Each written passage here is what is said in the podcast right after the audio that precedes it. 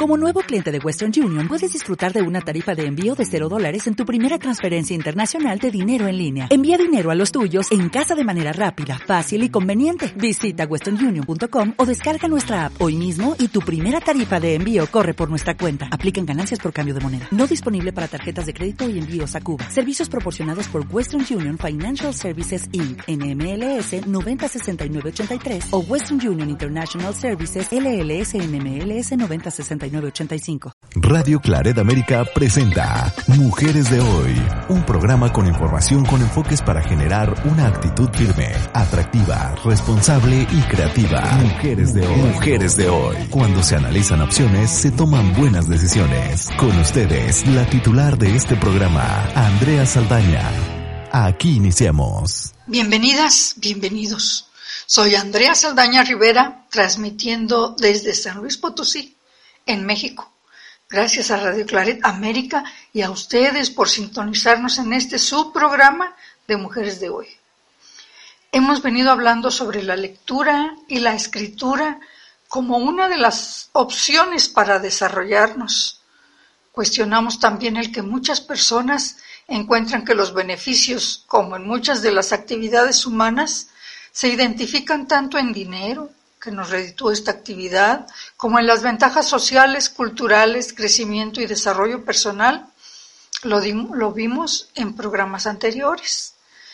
Hoy quiero leer para ustedes un texto que de manera breve nos muestra el pensamiento de escritores y escritoras que han trascendido social, cultural y económicamente gracias a sus creaciones literarias.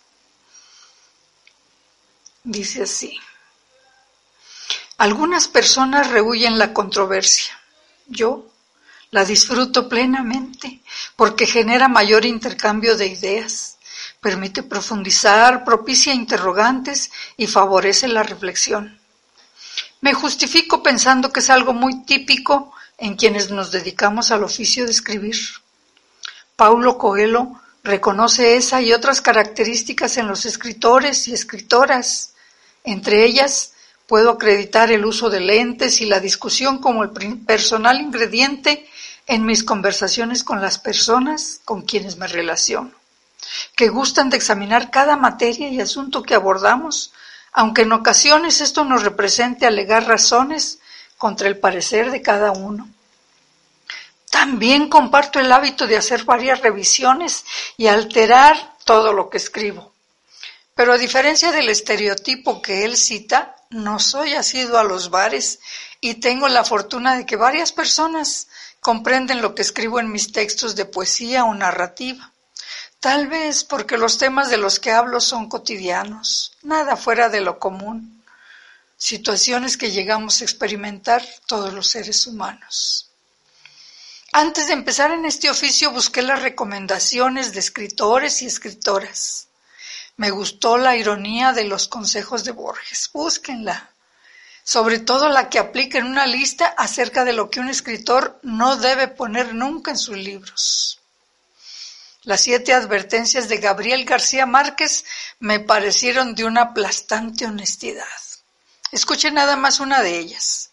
Cuando uno se aburre escribiendo, el lector se aburre leyendo.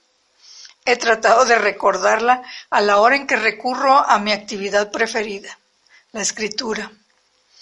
Me parecieron de lo más interesantes como guía algunos de los diez mandamientos para aquel que desea escribir con estilo, de Friedrich Nietzsche. Cuando escribo un cuento trato de poner en práctica el último de ellos, dejar al lector la posibilidad de refutar y ampliar la gama de interpretaciones del texto. Leer el libro El arte del cuento de la escritora Mary Flannery O'Connor me hizo concebir la esperanza de que pudiera yo llegar a producir algunos textos. Ella considera que el cuento es una de las formas más naturales y básicas de la expresión humana. Aunque se inclina a pensar que la mayor parte de la gente posee cierta capacidad para contar historias, también enfatiza que las personas que carecen de tal don son las que con mayor frecuencia se dedican a escribir cuentos.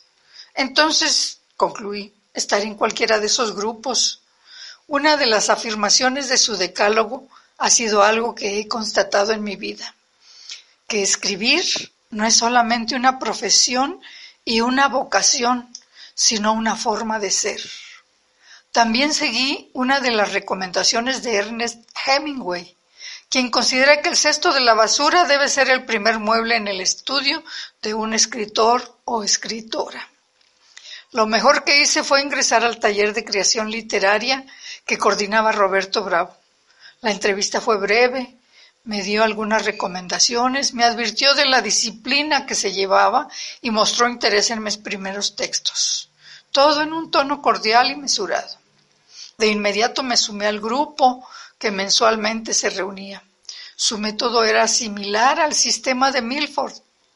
Los integrantes llevábamos manuscritos con copia para todos y todas. Cada cual leía su texto Roberto guiaba los comentarios, preguntas o sugerencias sobre lo bueno, lo flojo o malo de la historia, de la diversidad de interpretaciones, del lenguaje.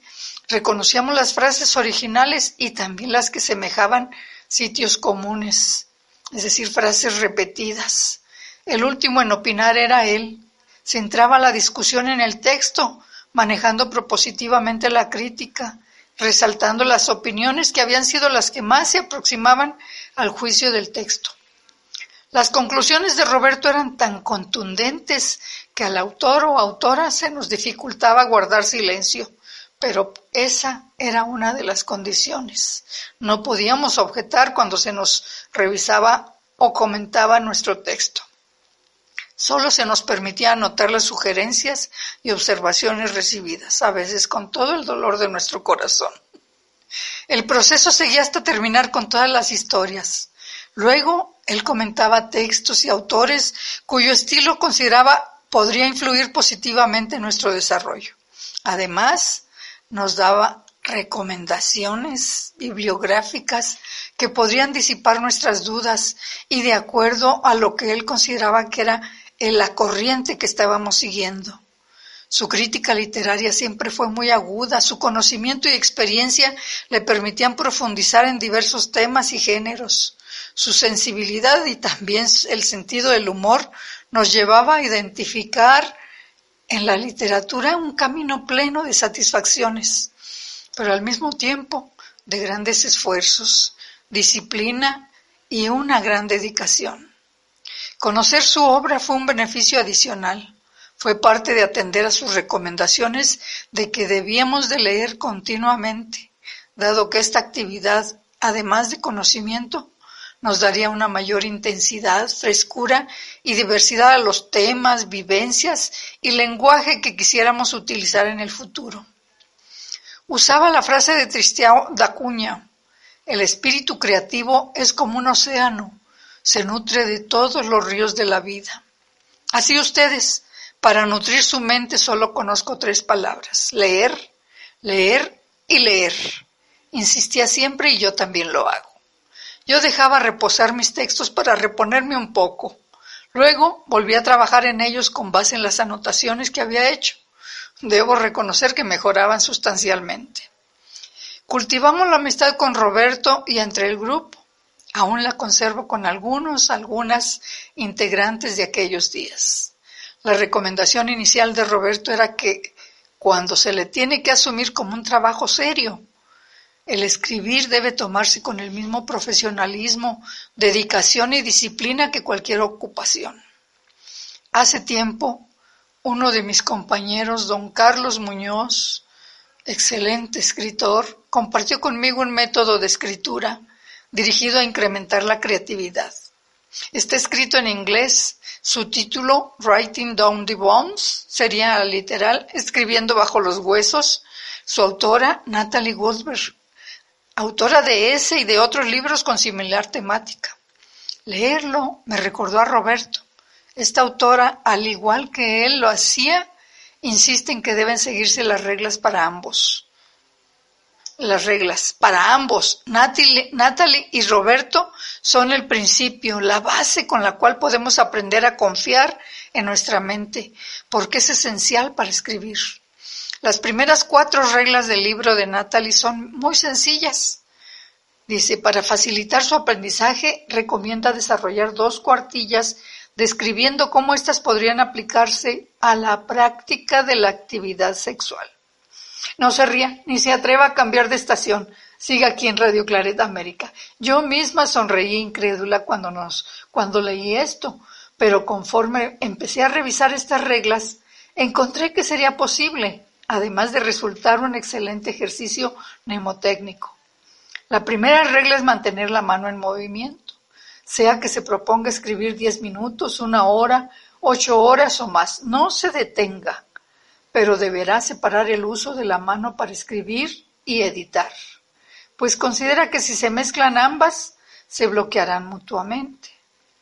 En la segunda, recomienda que sea específico, tanto cuando, cuando se refiere a autos, frutas o etiquetas de personalidades, Describir es la clave y sugerencia. Pierde el control. Menciona en la tercera. La autenticidad, la osadía y el atrevimiento son los valores que resaltan en contraposición a lo que se considera políticamente apropiado. Por último, señala ella, no piense, porque considera que pensar y repensar lo que deseamos escribir nos hace desechar lo primero que vino a nuestra mente. Just do it. Solo hágalo, enfatiza, y olvídese de lo demás. No me quedó ninguna duda. Todas podían aplicarse a la vida sexual, pero en especial las dos últimas. Una vida sexual que se ejerza con autenticidad, que nos lleve a hacerles caso a nuestros pensamientos iniciales, que nos deje disfrutar de ese derecho y gozar de ese placer que, como la escritura, resulta en una relación donde el amor, la intimidad, el respeto y el conocimiento juegan un papel muy importante para que se logre una comunicación profunda, plena y trascendente. El amor, al igual que escribir, es un arte y todo arte necesita un proceso de aprendizaje, tanto en lo teórico como en el aspecto práctico. Eric Fromm afirma que el acto sexual sin amor no elimina, salvo en forma momentánea, el abismo que separa a dos seres humanos. Fromm agrega que la necesidad de las personas para eliminar ese abismo, para abandonar la prisión de su soledad, porque esa vivencia les provoca angustia, puede llevar a buscar distintas propuestas, entre ellas la creación artística y el amor humano. Ambas son perfectamente compatibles. Usted ¿Qué piensa de todas ellas? Yo estoy buscando el equilibrio. Encuentro que además de muchas páginas para reciclar, he logrado finalizar algunos textos. No soy quien para calificarlos como literatura o creación artística. El intento lo hice. He tomado en cuenta todas las propuestas, pero puedo suponer que tienen algo de valor, porque el escribirlos me ha permitido descubrir algo. Esta revelación llega durante o al final de cada ejercicio y hasta ahora me ha dejado satisfecha, sea que me haya dado una respuesta o me haya generado más preguntas. Es un estímulo que compensa el tiempo y las diversas revisiones que invertí en el trabajo. Pero mejor termino el texto, pues como expresó Indira Gandhi, el mundo exige resultados. No le cuentes a otros tus dolores de parto. Simplemente muéstrales al niño. ¿Qué les parece si nos vamos a una pausa musical? Y la disfrutan porque enseguida voy a leer otro texto. No se vayan.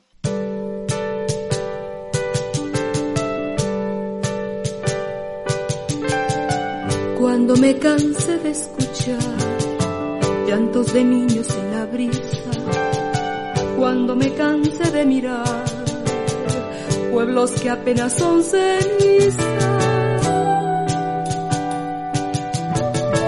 iré con lluvias estrelladas que son diamantes en el barro, glacial cometa de miradas, viva la noche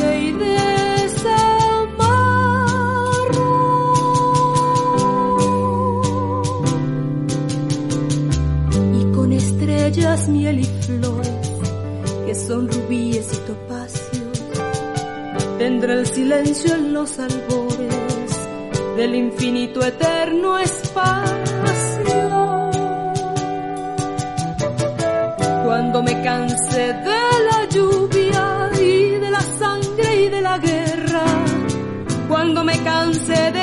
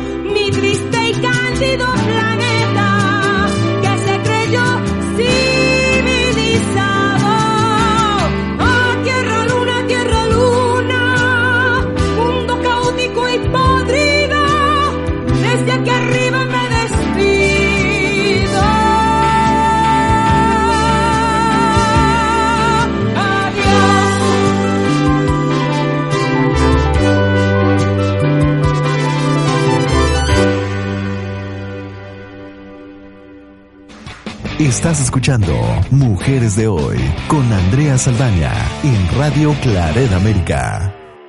Y aquí estamos en la segunda parte del programa. En la primera parte compartí con ustedes un texto, pero no les voy a contar de qué se trata. Obviamente se trata sobre el escribir y yo quisiera que ustedes lo revisaran, lo escucharan. Si se acaban de sintonizarnos, búsquenlo en el podcast. Espero que les sea de interés y de utilidad escuchar este texto que leí después de comentar con ustedes y al final, ¿para qué tendríamos que entender a diferentes recomendaciones de escritores y escritoras? En esta segunda parte quiero decirles que cuando hablaba con mis compañeros del taller de autoestima sobre la toma de decisiones, Muchas fueron las opiniones en relación a este proceso. Me gustó la frase que alguien dijo al concluir el análisis del tema, que el ser humano manifiesta su libre albedrío al tomar decisiones. Estoy totalmente de acuerdo. Entonces, ¿por qué estoy leyendo este texto? Estoy segura que quienes escucharon la primera parte del programa terminarían diciendo para ustedes mismas, para ustedes mismos, bueno, escribiré si me decido hacerlo. Es decir, ustedes tienen la última palabra. Decidirán si lo hacen. Creo que este tema, la toma de decisiones, deben tomarlo muy seriamente. Y les recomendaría analizar las motivaciones que los guían en este proceso. Y por eso voy a leer este otro texto que despertó mi curiosidad y me llevó a buscar otras fuentes para desmenuzar las motivaciones que nos guían en la toma de decisiones, tanto como cuando se enfrenta o cuando se evita tomar una decisión y a veces dejamos que otros asuman esta decisión que tenemos que tomar. En el segundo caso se busca eludir conflictos, como cuando se mira la lluvia las arrastrar los recuerdos y se espera que tanta agua deje por fin el alma limpia de congojas. En el ámbito escolar y laboral son muchas las decisiones que quedan a cargo de superiores y docentes, pero quien no tiene la jerarquía en el trabajo o en el ámbito educativo también dispone de la libertad de tomar decisiones ante situaciones cotidianas o extraordinarias. En la vida diaria personal y familiar es nuestro derecho tomar decisiones, aunque a veces dejamos que nuestro padre o nuestra madre, nuestra pareja, hermanas, hermanos, hijos, hijas, familiares o incluso otras personas se apropien de esta prerrogativa, tomar la decisión. En situaciones triviales generalmente no hay repercusiones cuando existe un equilibrio emocional en los involucrados. Pero en, asunto, en asuntos relacionados con la propia vida, vale la pena meditar acerca del poder y la carga que se deja a quienes deciden por otros. Las motivaciones suelen ser diversas. Es agradable a veces depender de alguien, sentir protección, evitar confrontaciones. En resumen, regresar al regazo materno como si fuéramos aquellos niños o niñas que dejábamos todo en nuestros padres. Los hábitos aprendidos son difíciles de desterrar. A veces se usa la negación personal como una especie de redención, como una entrega incondicional con una renuncia que suele abarcar varios planos, como la libertad, la independencia y la responsabilidad cuando se sacrifican sin más preámbulos. Una ventaja aparente es que al no responsabilizarse de las decisiones, la presión de equivocarse disminuye. Yo no hice la decisión, así que yo no soy responsable. Siempre habla a quien culpar en caso de no haber tomado la decisión más apropiada. Resulta evidente que ahí se está evadiendo el compromiso. Tomar decisiones implica hacerse cargo de todo un proceso. Inicia al comprender la situación y continúa con la búsqueda de información que nos permita analizar, evaluar y sustentar las alternativas, así como anticipar los resultados de tales decisiones. Pero existe una carga emocional que necesita ser manejada. Si este proceso se realiza, se habla de una racional toma de decisiones. Cuando no se siguen estos pasos y se toman decisiones apresuradas, se puede etiquetar como irracional o emocional hay quien considera que se deja llevar por su intuición, pero para que exista la intuición se requiere integrar conceptos e ideas diversas a través de un análisis profundo de un problema o de una situación dada. En una relación amorosa la toma de decisiones se presenta desde su inicio. Se le ha reconocido como una de las fuentes de conflicto más importantes en la pareja. Una relación Generalmente inicia con base en el enamoramiento, sus componentes de pasión, afecto, ternura y a veces sexo cumplen con el objetivo de ambos para hacerse la vida agradable. Pero esta emoción no dura La ley de la habituación cumple su cometido y en un tiempo la variable, en un tiempo variable, la relación con esa sola base se disuelve porque se pierde la ilusión o porque se conocen de manera más objetiva y real al ir despojándose de las cualidades que sólo existían en la imaginación de cada uno, inventadas sin ningún sustento real en esa etapa del enamoramiento, que no siempre dura días, a veces dura años. La realidad se presenta bruscamente y no les agrada lo que ven. También pueden reconocer actitudes y comportamientos poco aceptables que se asocian a experiencias negativas personales, familiares, del círculo social o incluso referidas a estereotipos que pueden afectar sus decisiones. El hombre y la mujer tienen entre sus temores el ser poseída, dominado. El estereotipo puede haber quedado en su mente por circunstancias personales o familiares, incluso por referencias bibliográficas.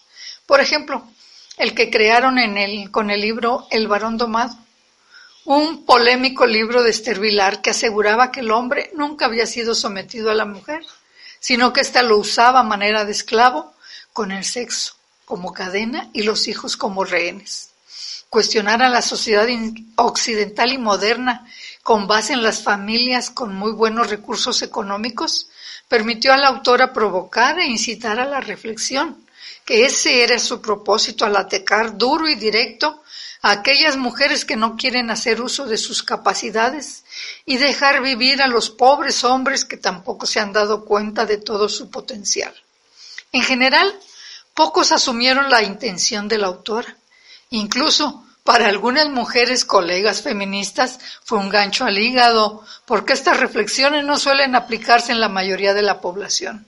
Yo me reí casi todo el tiempo, porque identifiqué en la comodidad de su holgazanería a varias mujeres que respondían a, la, respondían a la mención de la escritora como dueñas o domadoras de varones.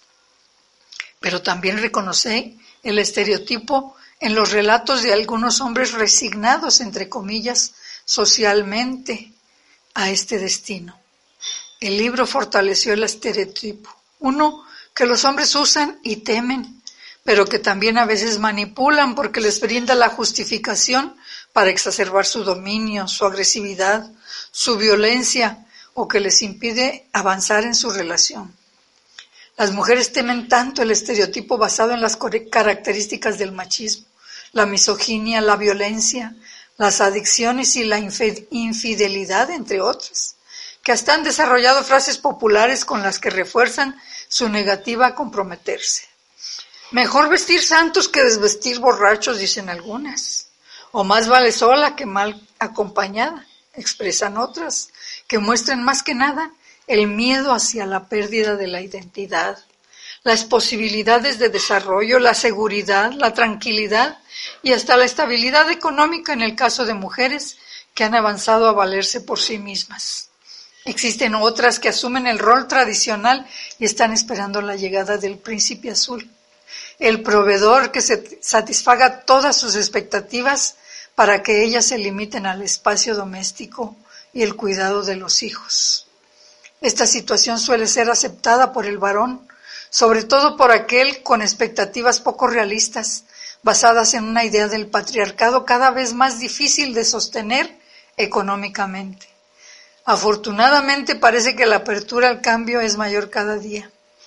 Hay hombres y mujeres que logran dejar atrás los estereotipos y se deciden abrirse a una relación de pareja que implique una mayor equidad. Buscan desaprender los conceptos tradicionales y limitantes del género y aprender nuevas formas de feminidad y masculinidad que les permitan una mayor realización como seres humanos. Cuando en esa relación se desarrolla la intimidad, que supone confiar en sus más profundos sentimientos y recibir la aceptación del otro o de la otra, se va construyendo el amor, a decir de Eric Fromm. El cuidado, responsabilidad, cariño y respeto por los sentimientos depositados es la base de un amor maduro que se prepara para resistir los embates del tiempo y las diversas circunstancias que se presentan a lo largo de la vida.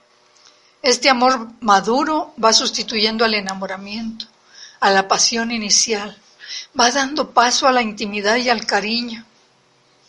Pero no por eso se puede perder la atracción que se siente por el otro como sujeto sexual. La pareja con estas bases se guarda fidelidad, disfruta el tiempo cuando están juntos, se entrega el cuerpo, llegan a un acuerdo, toman la decisión de permanecer en la relación pese a los problemas que vayan surgiendo, porque ambos se esfuerzan por resolverlo. Este compromiso puede estar o no refrenado socialmente. Entre los dos van construyendo un método para tomar decisiones con base en una estructura de poder más o menos democrática, pero siempre aceptada por ambos. El análisis nos hizo pensar en que tener pareja requiere tiempo, esfuerzo, trabajo, fortaleza, compromiso, comprensión y estudio, además del amor. Nos preguntamos si vale la pena tanta inversión. Concluimos que tomar esta decisión corresponde al ámbito personal, ya que de ello depende la vida que se quiera para cada uno o cada una de nosotras. La decisión es el primer paso y es bastante para todas y para todos ustedes. El tiempo se nos terminó. Espero que no se hayan aburrido, que no nieguen que esta sociedad necesita más escritoras y escritores que hablen de sus vivencias o de la ficción, porque pueden desarrollar los temas que ustedes decidan con una toma de decisiones madura, formulada con base en algunas de las situaciones que estuvimos revisando. Cuídense mucho, pásenla muy bien y se preparan para escribir porque el próximo programa vamos a hablar ya de hacer algo.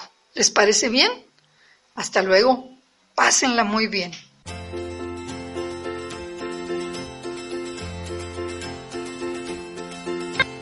Vamos, hagamos un trato, un pacto secreto de nosotros dos.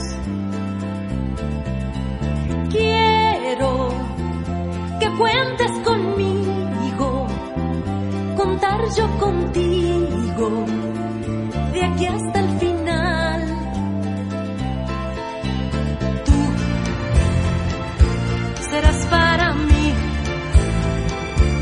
te vas a encargar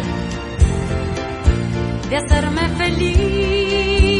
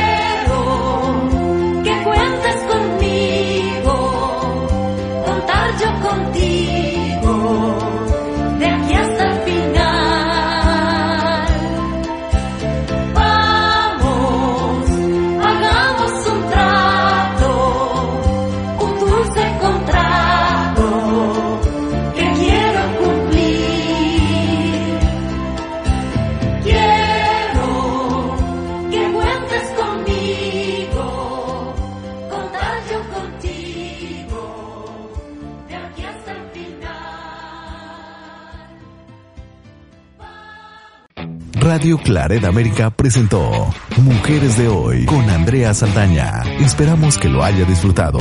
Sus comentarios son importantes. Contáctenos en radioclaredamerica.com o en mujeresdehoy.mx.